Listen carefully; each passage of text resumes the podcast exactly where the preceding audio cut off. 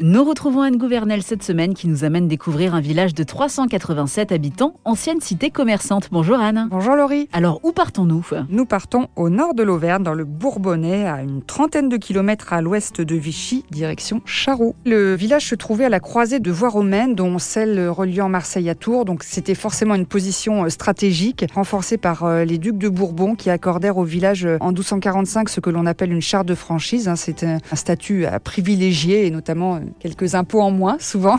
Et forcément, euh, Charroux s'est développé, devenu une cité prospère, tournée vers le commerce et autour de l'artisanat, de la tannerie particulièrement. Et en se baladant dans le village de Charroux, on voit les vestiges de ce patrimoine marchand. On commence par la porte d'Orient, euh, qui est attenante à la maison du prince de Condé, et la porte d'Occident, qui elle est surmontée d'une horloge, euh, ces deux portes marquant la limite des anciens remparts. Je parlais des tanneries, on trouve de nombreux puits, il en reste moins qu'à l'époque médiévale, mais il y en a encore de nombreux puits à Charroux. il y a aussi deux curiosités. Oui, euh, deux mystères à Charroux, celui de l'église Saint-Jean-Baptiste euh, qui a un clocher tronqué et on n'a jamais réellement trouvé la raison de ce clocher euh, non terminé, si on peut dire ça comme cela. Et il y a également la cour des dames qui est l'ancienne place principale du village où se réunissait la population et aujourd'hui elle apparaît comme une petite cour intérieure cachée. Il y a quelques artisans et commerçants à y découvrir. Et Anne, Charroux possède aussi une spécialité culinaire qui a failli disparaître définitivement. Oui, la moutarde de Charroux. Elle aurait été créée par des religieux. Charroux a accueilli six églises et, couvents. Et au 19e siècle, le village qui possède des vignes réserve finalement ses moins bons cépages à la culture de la plante de moutarde.